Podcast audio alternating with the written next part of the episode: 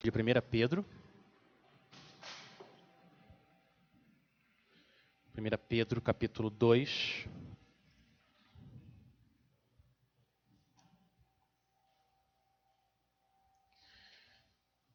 Primeira Pedro capítulo 2, hoje nós vamos olhar para os versículos de 4 até o versículo 10. 1 Pedro, capítulo 2,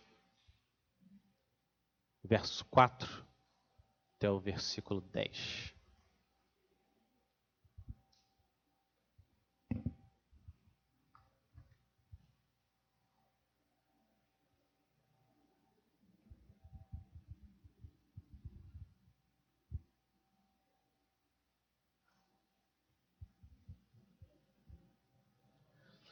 1 Pedro, capítulo 2, a partir do versículo 4. Assim diz a palavra do Senhor. À medida que se aproximam dele, a pedra viva, rejeitada pelos homens, mas escolhida por Deus e preciosa para ele, vocês também estão sendo utilizados como pedras vivas na edificação de uma casa espiritual para serem sacerdócio santo oferecendo sacrifícios espirituais aceitáveis a Deus por meio de Jesus Cristo. Pois assim é dito na Escritura: Eis que ponho em Sião uma pedra angular, escolhida e preciosa, e aquele que nela confia jamais será envergonhado. Portanto, para vocês, os que creem, esta pedra é preciosa, mas para os que não creem, a pedra que os construtores rejeitaram tornou-se a pedra angular e pedra de tropeço e rocha que faz cair. Os que não creem tropeçam, porque desobedecem à mensagem, para o que também foram destinados. Vocês, porém, são geração eleita, sacerdócio real, nação santa, povo exclusivo de Deus para anunciar as grandezas daquele que os chamou das trevas para a sua maravilhosa luz. Antes, vocês nem sequer eram povo, mas agora são povo de Deus. Não haviam recebido misericórdia, mas agora a receberam. Vamos orar. Pai, nosso pedido agora é que, através do Espírito Santo, o Senhor mostre mais uma vez a tua misericórdia, a misericórdia que nós temos em Cristo. Ele é o nosso refúgio e a nossa fortaleza. Ele é a âncora da nossa alma, o fundamento da nossa doutrina. Ele é a nossa salvação e a nossa santificação. Ele é a nossa glória, o Senhor Jesus. A gente pede, Pai, então que que o Senhor faça com que o Salmo 115:1 seja verdadeiro. Que nós possamos dar glória ao Senhor por causa da tua fidelidade, tua misericórdia, teu amor leal. Em nome de Jesus. Amém. Eu fiz uma pesquisa essa semana sobre alguns números da criação, da criação de Deus. E, e eu cheguei em alguns números aqui nessa pesquisa. Existem mais de um milhão de montanhas no planeta terra, mais de 3 trilhões de árvores. E se você soma as folhas das árvores, existem mais de, de 120 quadrilhões de folhas nessas árvores. Se a gente tentar contar os grãos de areia, algumas pessoas estimam que existem 7,5 quintilhões de grãos de areia. Você tem mil, são três zeros, um milhão são seis zeros, então você tem bilhão, nove, trilhão, quadrilhão, quintilhão. 7,5 quintilhões de grãos de areia. Existem 3,5 trilhões de peixes nadando no mar agora. E parece que existem 1,3 sextilhões de litros de água nos oceanos e nos mares que Deus criou. No céu, hoje, tem mais ou menos 400 bilhões de pássaros voando no céu que Deus criou. E se a gente olha para o céu dos céus, para as estrelas, ninguém sabe ao certo quantas estrelas tem, é difícil estimar, mas é possível que haja mais de sete octilhões de estrelas no céu. Um seguido de 27 zeros. 27 zeros. Tem muita estrela que o Senhor criou nesse mundo. E as pessoas, a coroa da criação. A população mundial hoje é de 7,8 bilhões de pessoas e alguns vão dizer que desde Adão e Eva, Deus já criou 100 bilhões de pessoas. Cada pessoa, cada um de vocês tem, dizem, mais de 7 octilhões de moléculas. O que significa que tem mais molécula no seu corpo do que talvez estrelas no céu. Agora, como que a gente interpreta todos esses números gigantescos do mundo que Deus criou? A gente precisa usar Colossenses 1,16. Colossenses 1,16 diz: Pois nele, Cristo, foram criadas todas as coisas, nos céus e na terra, as visíveis e as invisíveis, sejam tronos, sejam soberanias, poderes ou autoridades, Todas as coisas foram criadas por Ele e para Ele. Tudo, tudo que existe, cada estrela, cada pessoa, cada molécula foi criada pelas mãos de Jesus e para exaltar o poder, a sabedoria e o amor dele. O que que isso significa para nós? Que a sua vida tem sentido e propósito quando nós olhamos para quem Jesus é. A sua identidade deve vir da identidade de quem Cristo é. É assim que a nossa vida faz sentido. Então, um exemplo, vou pegar um exemplo aleatório aqui. Patrícia Dyer. Tudo bem. Patrícia Dyer, 42 anos, pele branca, dois irmãos, casada com Alex, mãe do Davi e da Sara, mora em Campinas. Tudo isso, ótimo, muito importante. Mas muito mais importante na identidade da Patrícia é que ela foi criada por um Deus real, resgatada por um Salvador que é pessoal, e ela está sendo transformada agora, agora, por um Espírito que é sobrenatural. A parte mais importante da identidade dela e de cada um de nós aqui é como nós nos relacionamos com Deus e o Filho dele. Esse é o assunto dessa passagem que a gente está aqui hoje diante dela. Essa passagem fala sobre identidade, sobre a nossa identidade. Pedro lembra cada um de nós, ele quer encorajar a gente a perseverar aqui nessa vida. Ele lembra cada um de nós que a resposta para a pergunta quem eu sou, ela precisa vir da resposta antes quem é Jesus, quem que Jesus é. E é por isso que ele começa falando da identidade de Cristo. Eu vou começar no versículo 3, um versículo antes da passagem. Olha o que o versículo, o versículo 3 diz: Agora que provaram que o Senhor é bom. Versículo 4. À medida que se aproximam dele, dele quem? O Senhor, o Senhor que é bom, à medida que a gente se aproxima, que a gente tem comunhão, com Cristo, e ele vem e chama Jesus de a pedra viva.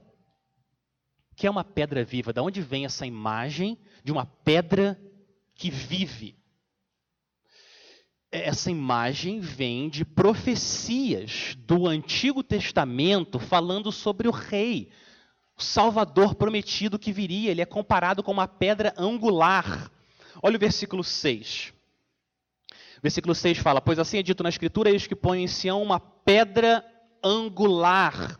E depois, de novo, no versículo 7, Pedro, de novo, citando o Antigo Testamento, ele fala: Portanto, para vocês, os que creem, esta pedra é preciosa, mas para os que não creem, a pedra que os construtores rejeitaram tornou-se a pedra angular. O é, que, que é a pedra angular? Na época, antigamente, as casas eram, eram construídas com pedras. A pedra angular se chama angular porque ela ficava no ângulo ali na esquina, entre duas paredes, e era a pedra mais importante daquela construção. Era a primeira pedra lançada. É a partir daquela pedra que tudo era construído. A pedra angular é o fundamento, o alicerce, a base de tudo que era levantado depois naquela casa. Jesus é a pedra angular, Pedro vai dizer, de uma casa, não uma casa material, de uma casa espiritual. Ele vai falar sobre isso no versículo 5, mas antes, é, Jesus é a pedra porque ele é a pedra angular. E por que, que é uma pedra viva? Jesus é uma pedra viva porque Jesus morreu, mas ressuscitou. E hoje ele está vivo, agindo através do Espírito dele na vida do seu povo. Por isso que é pedra viva. Mas nem todo mundo enxerga o Senhor Jesus como aquele que vive para sempre. Olha a continuação do versículo 4. Duas respostas diferentes. Os homens rejeitam rejeitado pelos homens, mas com Deus diferente. O que Deus faz com Cristo é escolher Ele e Ele é precioso para Deus. Aqui a gente começa já a perceber que a identidade de Jesus causa uma divisão nesse mundo. Os homens rejeitam e crucificam a Cristo e Deus escolhe e ressuscita a Cristo diferente a maneira como Deus e muitas pessoas veem quem é o Senhor Jesus. Mas agora Pedro volta à questão da identidade e agora ele vai aplicar a identidade de Cristo à nossa identidade. Olha o versículo o versículo 5. Ele volta para a imagem da pedra. Vocês, agora falando de vocês, vocês também estão sendo utilizados como pedras vivas. Não, não mais palha morta, mas pedras vivas. Essa é uma declaração, essa é a nossa unidade. Nós somos pedras vivas. Por quê? Porque nós estamos unidos, temos comunhão com aquele que é a pedra angular viva. É por isso que nós nos tornamos vivos, pedras vivas. E o texto diz: nós estamos sendo usados, cada um que pertence a Cristo está sendo usado numa construção, uma construção de uma casa espiritual. Uma casa espiritual é um templo. Cada crente é uma pedra viva na construção de uma casa enorme, uma casa espiritual que é o templo de Deus, não um templo físico. Isso não é um templo físico. O templo de Jerusalém foi destruído no ano 70 porque Deus tinha planos para construir um templo muito melhor, um templo indestrutível, porque a pedra angular desse novo templo é indestrutível. E esse templo é a igreja. Cada um de vocês que está em Cristo é uma pedra viva nessa casa onde Deus escolheu habitar de forma especial. É isso que Pedro está dizendo aqui para a gente, essa é a nossa identidade. Nós somos um templo de Deus. Quando nós cremos em Cristo, nós somos incorporados nessa construção espiritual. E para que, que Deus está usando você nessa casa? Qual que é o propósito de Deus? Muitas vezes a gente pergunta: qual que é o plano de Deus para a minha vida? Como que Deus quer me usar? A resposta, continuação do versículo 5. Para que, que a gente é utilizado na edificação de uma casa espiritual? Para serem sacerdócio santo. Além de pedra no templo, nós também temos essa identidade de sermos sacerdotes dentro do templo, na igreja, na casa do Senhor. O que, que os sacerdotes fazem? Qual que é o privilégio maior dos sacerdotes? Eles têm acesso à presença de Deus. O Cordeiro de Deus foi morto no lugar deles. Então agora eles têm acesso à presença de Deus. E que mais que os sacerdotes fazem? Eles oferecem sacrifício. Mas ninguém entra aqui no domingo com um cordeiro para ser sacrificado. Você não faz isso. É um outro tipo de sacrifício. Qual que é o sacrifício que você, sacerdote santo, oferece? O texto diz, versículo 5, sacrifícios espirituais. Toda a nossa vida, Paulo diz lá em Romanos 12, toda a nossa vida deve ser uma vida de sacrifício vivo, santo, agradável a Deus. Esse é o nosso culto racional. Cada copo de água, cada copo de água que você oferece a um irmão, ou uma refeição inteira, cada centavo investido no reino de Deus, cada milissegundo que você oferece ao povo de Deus, cada uma dessas coisas, o dono da casa está olhando. E ele vai usar isso para construir, fortalecer essa igreja que ele tanto ama, a casa que ele resolveu habitar. Você recebeu dons espirituais assim que você foi inserido como uma pedra viva nessa casa. E Deus Espírito Santo quer usar os dons que ele deu para você, não para a sua glória, mas para a glória do Senhor e para o bem da igreja. Alguns de nós aqui são como telhados. Eles, eles protegem a gente das tempestades dessa vida através de conselhos sábios e oração. Alguns de nós aqui são como como a fiação e os canos por dentro da parede, eles ficam mais escondidos, muitas vezes não são vistos, mas se eles não estão funcionando, não tem água, não tem luz, tudo para. São serviços feitos por trás dos panos, mas que são usados de forma poderosa pelo Senhor. Outros aqui têm serviços mais públicos, as pessoas estão olhando e ouvindo essas pessoas, como as janelas, está todo mundo vendo, mas, independente da parte da casa que nós somos, Efésios 2,19, nele, em Cristo, todo o edifício, não só uma parte, todo edifício bem ajustado, cresce para ser um santuário dedicado ao Senhor. Todo edifício bem ajuntado, bem ajuntado. É assim que nós devemos crescer. Cada pedra, cada um de vocês, tem um lugar nessa casa espiritual. Orgulho e preguiça causam rachaduras, buracos. Eles não devem entrar nessa construção. O que tem que reinar nessa casa é o amor. E como a gente viu algumas semanas atrás, o amor sincero. Mas, como que a gente vai ter certeza, com todo o pecado ainda, orgulho, vaidade que ainda existe no nosso coração, como é que a gente vai ter certeza que as nossas ofertas imperfeitas de amor, esses sacrifícios oferecidos, ainda misturados com o pecado, como é que a gente vai ter certeza que Deus vai aceitar esses sacrifícios. Olha o que Pedro diz. Olha a continuação do versículo 5. Por que, que eles são aceitáveis a Deus? Porque eles são oferecidos por meio de Jesus Cristo.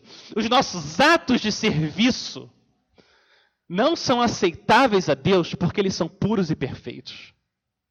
Eles são aceitáveis a Deus porque o nosso Salvador é puro e perfeito e tudo é entregue até o Senhor através das mãos dele. E é por isso que Deus aceita. Povo de Deus, isso é muito importante, porque Satanás quer paralisar essas pedras vivas.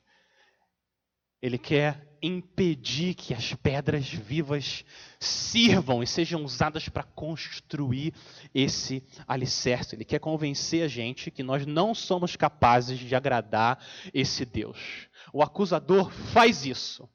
Olha o seu coração. Ainda cheio de pecado, você acha que um Deus que é santo, absolutamente santo, vai aceitar essa oferta? O que você está fazendo, esse seu ato de amor? Você acha? Que Deus vai aceitar? E o que a gente pode responder com convicção para o inimigo da nossa alma, com certeza, é: você está certo em dizer que os meus atos de amor estão manchados pelo pecado. Eu sei disso.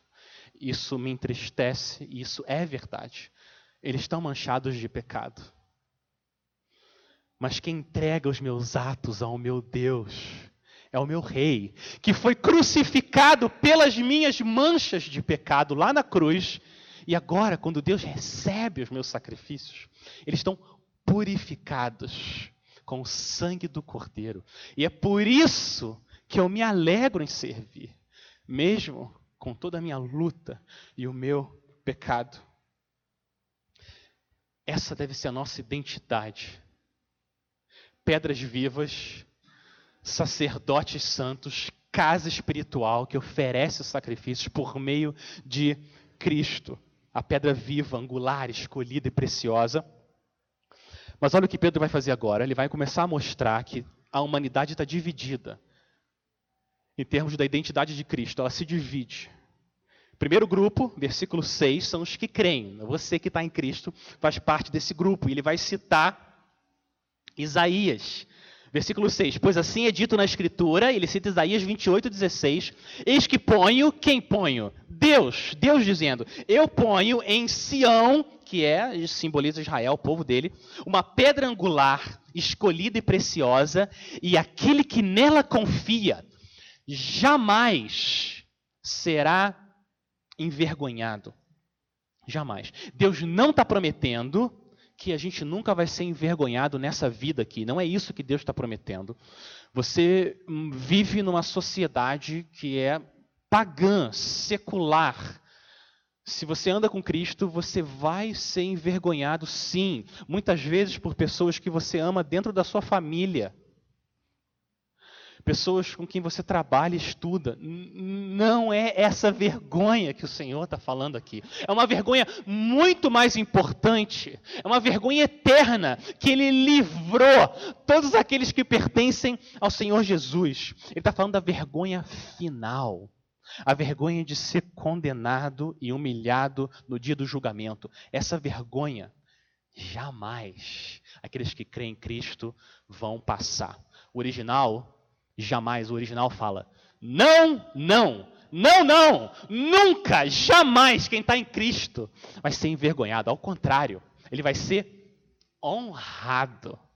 Vai receber um manto de justiça, anel no dedo, sandália nos pés, uma coroa. Ele vai ser preparado para viver para sempre na presença do Rei que foi crucificado no lugar dele. Olha o versículo 7. Portanto, portanto, para vocês que estão em Cristo, que fazem parte dessa casa espiritual, essa pedra é preciosa. Ou talvez uma outra tradução poderia ser: portanto, para vocês, os que creem, será a honra.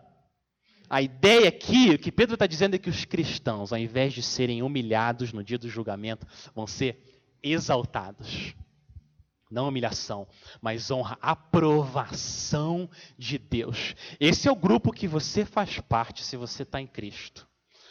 Você pode passar por muita vergonha e humilhação aqui, mas no dia mais importante, o dia do julgamento, você vai ser vindicado, não por causa das suas obras, mas por causa de Cristo, que te substituiu na cruz. Agora vem o segundo grupo. Olha o segundo grupo. Cristo traz salvação, mas ele traz divisão também. Ele mesmo disse isso. Aonde ele chega, ele traz salvação, mas ele traz divisão. Olha a continuação do versículo 7. Mas para os que não creem, e agora ele cita o Salmo 118, que a gente leu aqui, uma parte. A pedra que os construtores, os líderes religiosos na época, os construtores rejeitaram, tornou-se a pedra angular, a mais importante. Versículo 8. E agora ele cita Isaías 8, 14. Ele fala: pedra de tropeço e rocha que faz cair. Essas passagens, quando a gente olha para o contexto delas, o que elas estão mostrando é a vitória do rei sobre os seus inimigos. É isso que essas passagens estão dizendo. E é isso que Pedro está trazendo aqui para nós. O Senhor Jesus é imbatível. Imbatível, indestrutível. Ele vai vencer os seus inimigos. Mas aqueles que rejeitam a Ele, ao invés de ficarem de pé e serem honrados, eles vão tropeçar, cair e serem envergonhados e humilhados. E agora, no final do versículo 8, vem a explicação. Por, por que, que tantas pessoas tropeçam e caem? Por quê? Ele explica duas partes. Essa explicação tem duas partes. Primeiro, uma, uma, parte humana. A continuação do versículo 8 é a razão humana por que, que muitas pessoas tropeçam e caem. Porque, versículo 8, desobedecem a mensagem. O destino eterno das 100 bilhões de pessoas que viveram nesse mundo depois de Adão e Eva depende da resposta à mensagem. A mensagem é a mensagem do Evangelho. E a mensagem do Evangelho é a mensagem de Cristo. Cristo é o Evangelho. Rejeitar o Evangelho não é rejeitar uma ideia ou rejeitar uma simples doutrina. Rejeitar o Evangelho é rejeitar uma pessoa é falar Jesus não, não. É isso que é rejeitar. Acreditar, receber o Evangelho, é receber Jesus, é de coração. De coração você dizer: Estou crucificado com Cristo. Então já não sou eu que vive, mas Cristo vive em mim. E esse viver que agora tenho na carne, vivo pela fé no Filho de Deus que me amou e se entregou por mim. É uma fé pessoal. Esses são os que receberam a mensagem, obedeceram, creram. Mas aqueles que rejeitaram, o segundo grupo, são os que dizem: não, eu não quero um Senhor, eu sou o Senhor da minha vida, eu decido, eu vivo da maneira como eu quero, eu não preciso de um Salvador. Essa é a parte humana da explicação. Por que, que pessoas tropeçam e caem?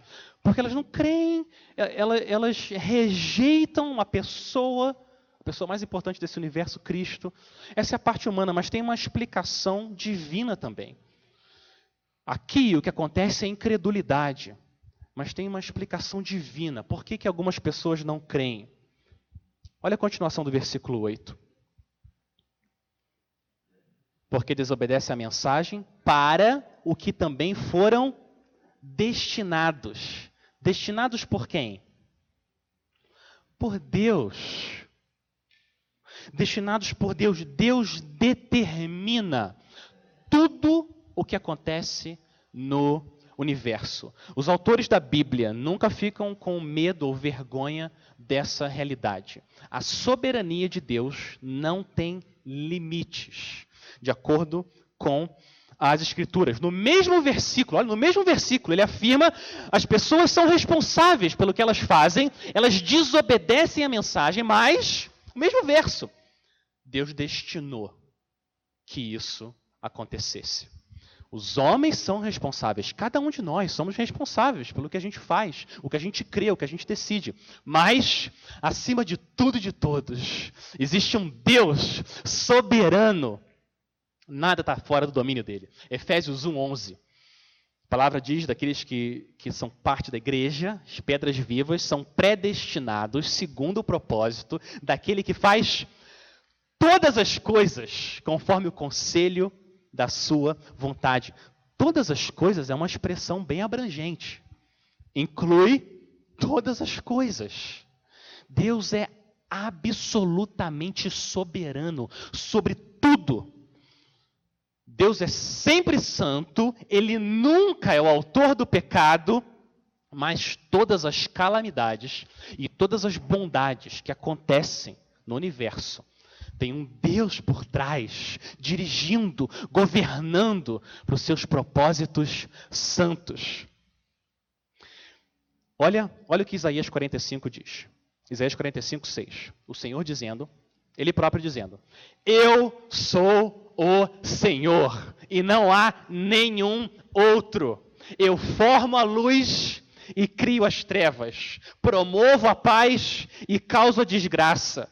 Eu, o Senhor, faço todas essas coisas. O Deus da Bíblia é um Deus que não tem limite. O governo dele, o domínio, a soberania dele não tem limite. Tudo o que acontece no mundo acontece porque esse Deus governa. E isso precisa dar paz ao povo de Deus. Quantas vezes a gente fica com medo? Será que o mal reina nesse mundo? Satanás não reina. Satanás está numa coleira. Quem reina é Deus, o nosso Deus reina, não o mal. E é por isso que Pedro está dizendo isso aqui para o povo de Deus, amado, precioso, que sofre. É Deus que reina. Ele é soberano. O exemplo mais supremo e mais glorioso da pecaminosidade humana e a soberania amorosa de Deus. Juntas, essas duas coisas juntas. O exemplo supremo disso é a cruz do nosso Rei e Salvador. Olha isso, Atos 2, 23. Atos 2, 23. Este homem, falando de Jesus, este homem foi entregue por propósito determinado e pré-conhecimento de Deus. Deus predeterminou que o filho dele seria esmagado na cruz. Certo? Continuação, mesmo versículo. É o mesmo verso, Atos 2, Atos 2 23. E vocês, com a ajuda de homens perversos, o mataram, pregando na cruz. Olha isso. Vocês o mataram.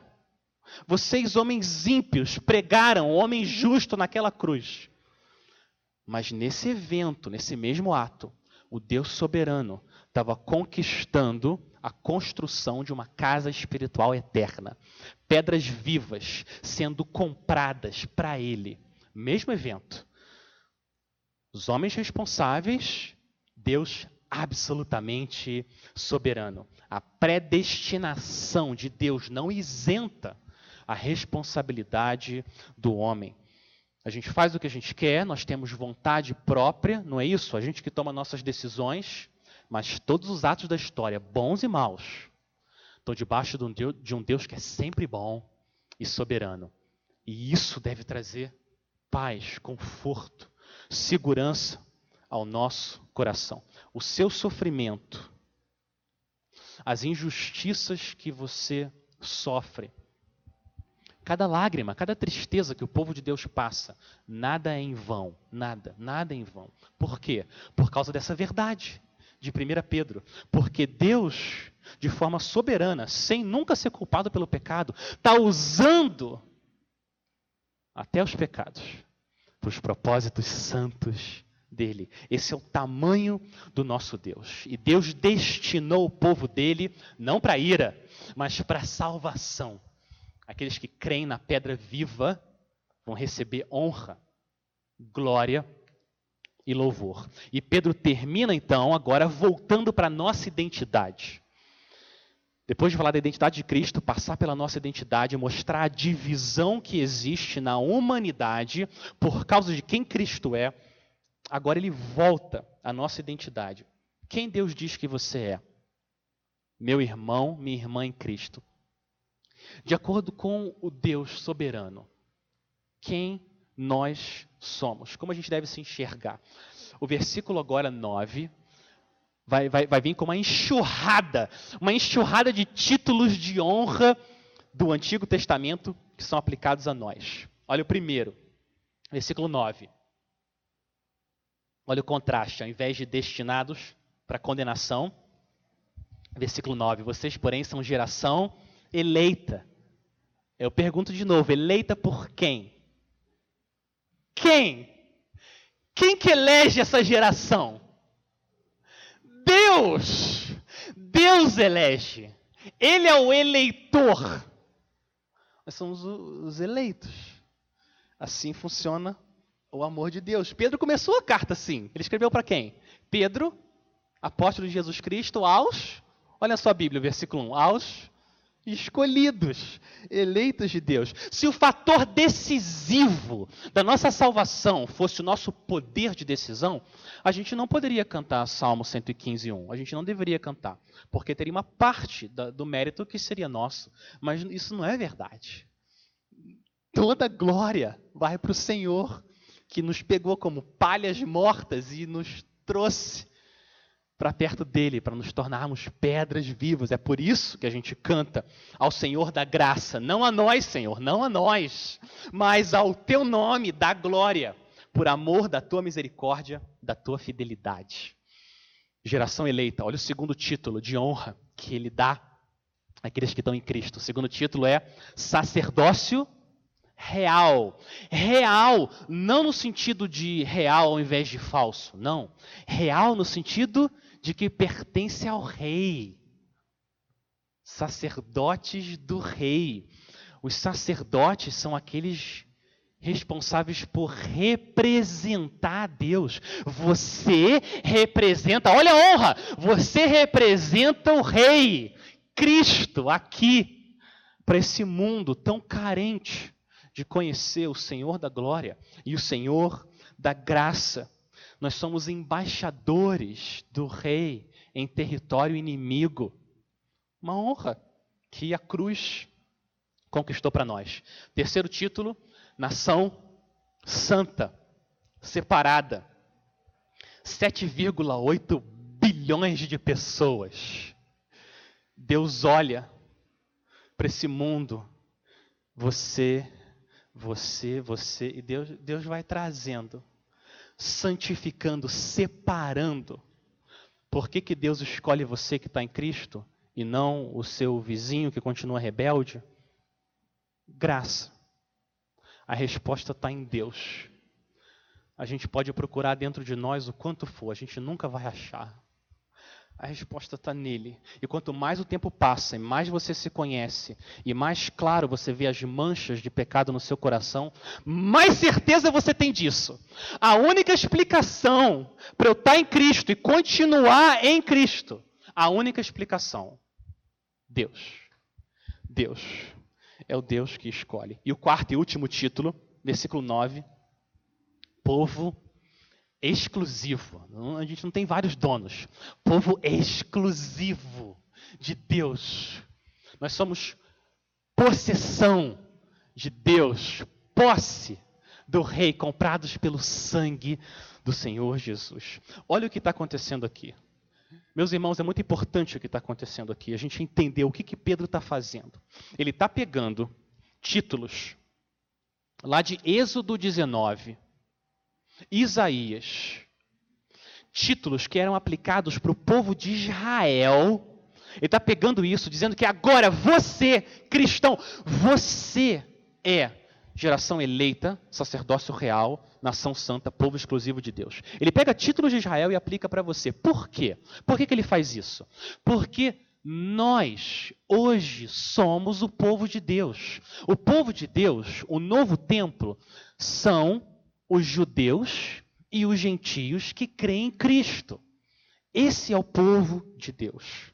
Esse movimento de judaização das igrejas evangélicas, já ouviram isso? Esse movimento de tornar a igreja, o culto, o, o máximo parecido com, com o Antigo Testamento, e colocam candelabros dentro da igreja, Eu ouvi de pastores entrando com diáconos com uma arca no culto. Entrando com uma arca no culto, e os pastores vestindo como se fosse, um, como se fosse Arão, como sacerdotes. Vocês devem saber disso. Tem uma igreja que gastou 600 milhões de reais para construir o Templo de Salomão. Isso é um desvio doutrinário.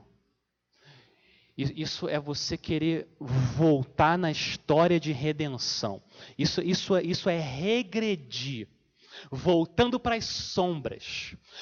Tudo no Antigo Testamento, tudo, aponta para Cristo. Ele já chegou. Para que você volta para a sombra? A realidade está aqui. Cristo, Ele é o cumprimento, Ele é o fim. Isso é regredir. A gente nunca deve desviar os olhares de Cristo. Tudo que acontece é por Ele e para Ele. E é isso que Pedro está nos mostrando aqui. Ele nos, ele nos comprou. E com que propósito? Olha a continuação do versículo 9. Ele nos comprou com o propósito da gente anunciar, proclamar as grandezas desse Deus de grandeza insondável. Ele chamou a gente das trevas para a luz. Nosso coração estava negro, negro, escuridão. E ele fez o conhecimento da glória dele ser iluminado na face de Cristo, para que a gente viesse até ele. E agora ele fez isso para que você anuncie. Você anuncia, Deus é grande, Cristo é grande, a grandeza do, do amor dele, da graça e da glória dele, a grandeza da sabedoria e da soberania, a grandeza da presença, do poder dele. É para isso que a gente existe. Sumaré, Moçambique, Amazonas, onde a gente estiver, a gente existe para proclamar com os nossos atos e as nossas palavras a grandeza desse Deus que não tem limite. E quando a gente compara o nosso passado nas trevas para agora o nosso presente na luz, olha o versículo, o versículo 10, a gente não consegue ficar quieto.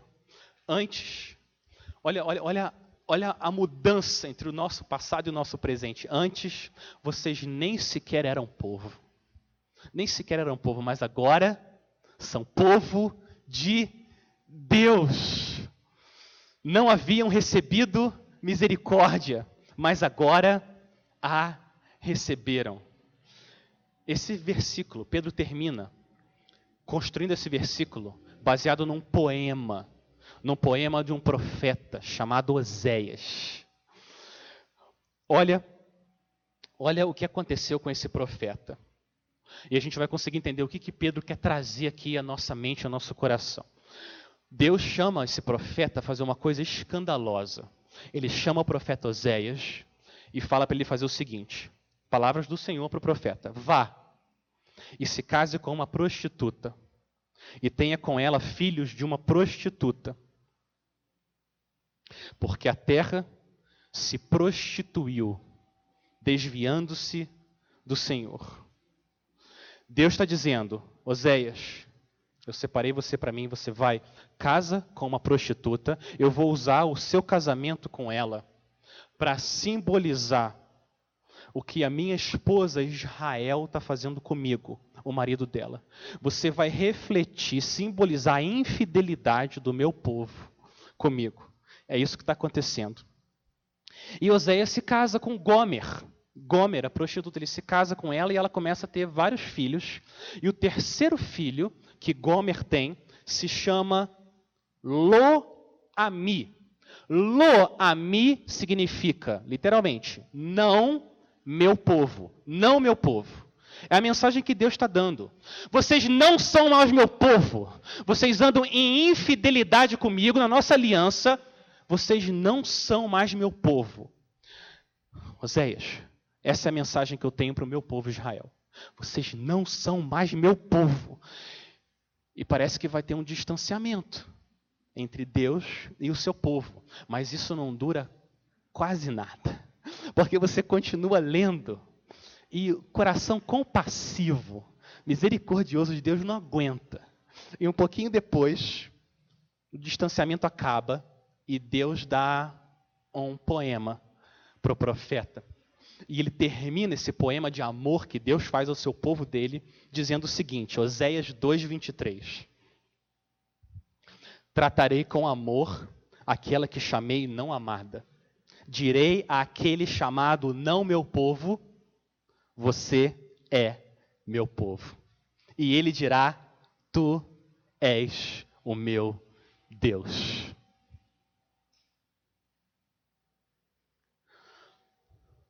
O cumprimento dessa profecia e desse poema são vocês. Nós. A Igreja de Cristo. Nós andávamos em infidelidade ao nosso Deus fiel. A gente buscava outros maridos, idolatria. A gente não amava ao nosso Deus. Mas Deus falou: chega, vocês vão ser meu, vocês vão ser meus para sempre. E aqueles que não eram povo, agora são povo de Deus. Cada pedra viva da igreja de Cristo é o cumprimento desse poema de Oséias hoje.